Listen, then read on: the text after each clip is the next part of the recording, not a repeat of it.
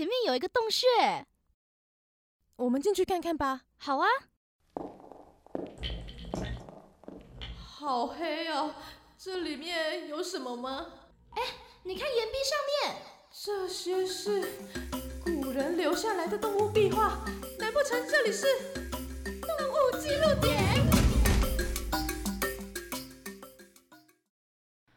今天的动物记录点要跟大家说说关于鲨鱼的神话故事。鲨鱼因为攻击人的事件啊，还有从大白鲨开始就兴起的鲨鱼恐怖电影所带来的影响，让非常多人哦都对鲨鱼蒙上了一层阴影。但是在许多的国家当中啊，鲨鱼却是受到崇敬的神明哦。许多的海岸民族或者是岛屿上的人民都把鲨鱼当作是崇敬的神明，像是印尼的渔民啊，也会把金鲨看作是幸运的象征。而在冲浪跟度假圣地的夏威夷，夏威夷就有不少鲨鱼的传说哦。在夏威夷的伊娃海滩上面，就摆着一个鲨鱼女神的雕像，它的名字叫做卡欧帕坡。这个雕像啊，代表着社区对神圣鲨鱼的信仰。这个鲨鱼呢，它保护了珍珠港还有伊娃海岸的游泳者，避免呢受到其他会吃人或者是伤害人的生物的攻击。鲨鱼女神卡欧帕坡，还有她的兄弟卡西欧卡的家，据说呢就住在珍珠港入口处的一个山洞里面。在传说中，卡欧帕坡他原本是人类，而在其中一个说法当中啊，他是被他母亲流产之后丢进海里面的人类，但是呢，他还是活了下来，而且还变成了一只鲨鱼。而在另外一个版本当中啊，卡欧帕坡跟他的兄弟卡西欧卡。他们呢是被鲨鱼神变成了鲨鱼，而他们的人类亲戚啊会去照顾这两只变成鲨鱼的孩子。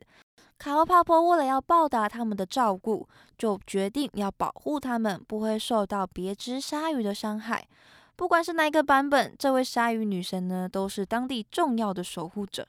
而且在美国并吞夏威夷之后。美国就开始疏通航道，改善港口，让大型的海军战舰呢可以停靠。国会啊，在一九零八年的时候批准在珍珠港建立海军基地。到了一九一四年，在珍珠港的周围地区也建造了其他的基地，容纳更多的美军的海军陆战队跟陆军人员。这个呢，就是珍珠港，就是我们之前在历史里面有读过的那个军事基地。但是呢，这个建造军事基地的计划却引发了当地居民的不满，因为美军呢要建造的用来修理船只或者是建造船只使用的干船坞的下方啊，这个建设的下方就是鲨鱼神居住的遗址所在的珊瑚洞穴，在建造的过程当中啊。他们的建设的结构啊，倒塌了好几次。虽然工程师们就把原因归咎在地震上面，但是当地的居民都相信说啊，这一定就是鲨鱼神的愤怒，因为你们把你们的建设盖在他们的家上面。为了解决这个问题，所以工程师们就想了一个新的计划，而且还召集了一些个当地人来安抚上帝。最后呢，经过多年的建设问题啊。观船坞终于在一九一九年的八月开放了，最后还是有成功的建造完成哦。而除了夏威夷之外，在斐济也有关于鲨鱼神的传说。斐济的鲨鱼神叫做达库瓦卡，传说中啊，他是群岛暗礁入口的守护者，经常会化身成一只鲨鱼，在每个岛屿之间游来游去，跟其他的守护者打架。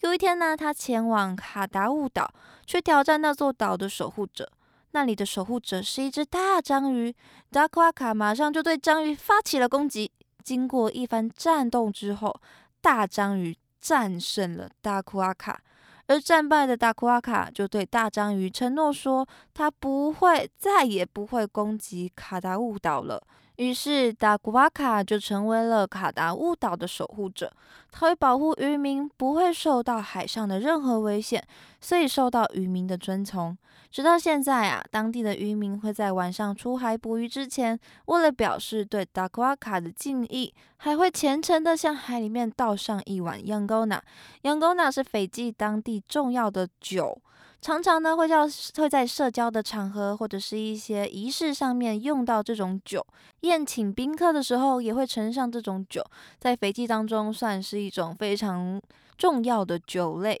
由此可见哦，鲨鱼神对于斐济人民来说是非常尊崇、非常崇拜的对象哦。所以，鲨鱼虽然被大家认为是可怕、血腥的象征，但是对于这些岛民渔民来说，鲨鱼可是很重要的守护神哦。那么，以上就是夏威夷跟斐济关于鲨鱼的神明传说。